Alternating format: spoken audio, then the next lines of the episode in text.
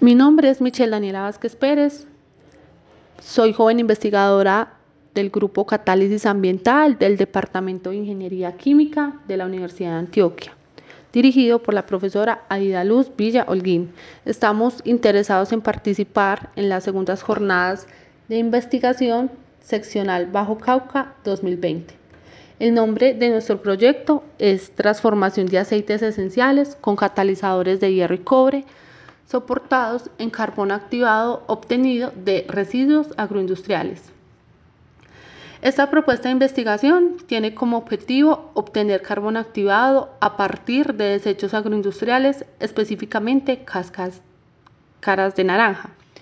El alto costo de los carbones activados utilizados en la industria, su creciente demanda y la cantidad de desechos orgánicos contaminantes que generan cada año por la industria crean la necesidad de brindar una alternativa para el aprovechamiento de los residuos generados en las industrias transformadoras de cítricos mediante la obtención, caracterización y evaluación de carbón activo a partir de cáscaras de naranja. Eh, a nivel nacional se dispone de una buena cantidad de materia prima, ya que las empresas y microempresas optan por desechar los residuos orgánicos sin tener un mayor beneficio económico. El carbón activado es un material poroso, amorfo, con muy buenas capacidades de absorción. La forma de obtenerlo son dos de forma general, que es la activación física, también llamada térmica, y la activación química, que es la que se va a llevar a cabo en este proyecto, ya que hace que se genere una mayor capacidad eh, de absorción, una mayor porosidad y superficie específica interna del carbón. Es importante la elección del precursor a la hora de la elaboración del carbón, ya que es fundamental una función de su disponibilidad, precio y, y pureza. Los materiales lignocelulósicos son una muy buena opción a la hora de realizar carbón activado, ya que presentan una adecuada capacidad de absorción. Entre estos se pueden mencionar cáscaras de diversas frutas, la fibra de coco, corteza de plátano, entre otros. El que se escogió es la cáscara de naranja. Por su alto contenido en carbono, bajo contenido de cenizas y alta capacidad de intercambio catiónico. Esto la hace adecuada como materia prima para la producción de carbón activado. Los objetivos del proyecto son, como objetivo general, obtener carbón activado a partir de cáscaras de naranja mediante la activación química para ser utilizado en la síntesis de catalizadores para la oxidación de aceites esenciales.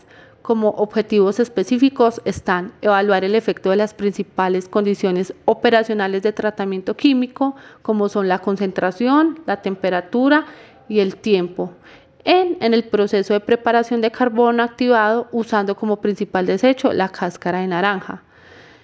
También está caracterizar las cáscaras de naranja para su uso en la producción de carbón activado por medio de contenido de cenizas, material volátil y porcentaje de humedad. Por último, calcular las propiedades del carbón activado y llevar a cabo la caracterización físico-química. Para llevar a cabo la metodología, se tuvieron en cuenta varias revisiones bibliográficas en donde se encontraron varios estudios para la obtención de carbón activado a partir de cáscaras de naranja. Se tuvieron en cuenta diferentes variables operacionales, como son la concentración de ácido, el tiempo de activación de carbonización y la temperatura de carbonización. Se lleva a cabo la metodología con diferentes tiempos, temperaturas y concentraciones del agente activante, con un nivel alto y bajo. La investigación se encuentra en desarrollo. Se lleva a cabo la obtención de carbón activado en el laboratorio por medio de varias etapas. La primera etapa, como se muestra, es el secado térmico de la materia prima a 120 grados Celsius durante dos horas en el horno.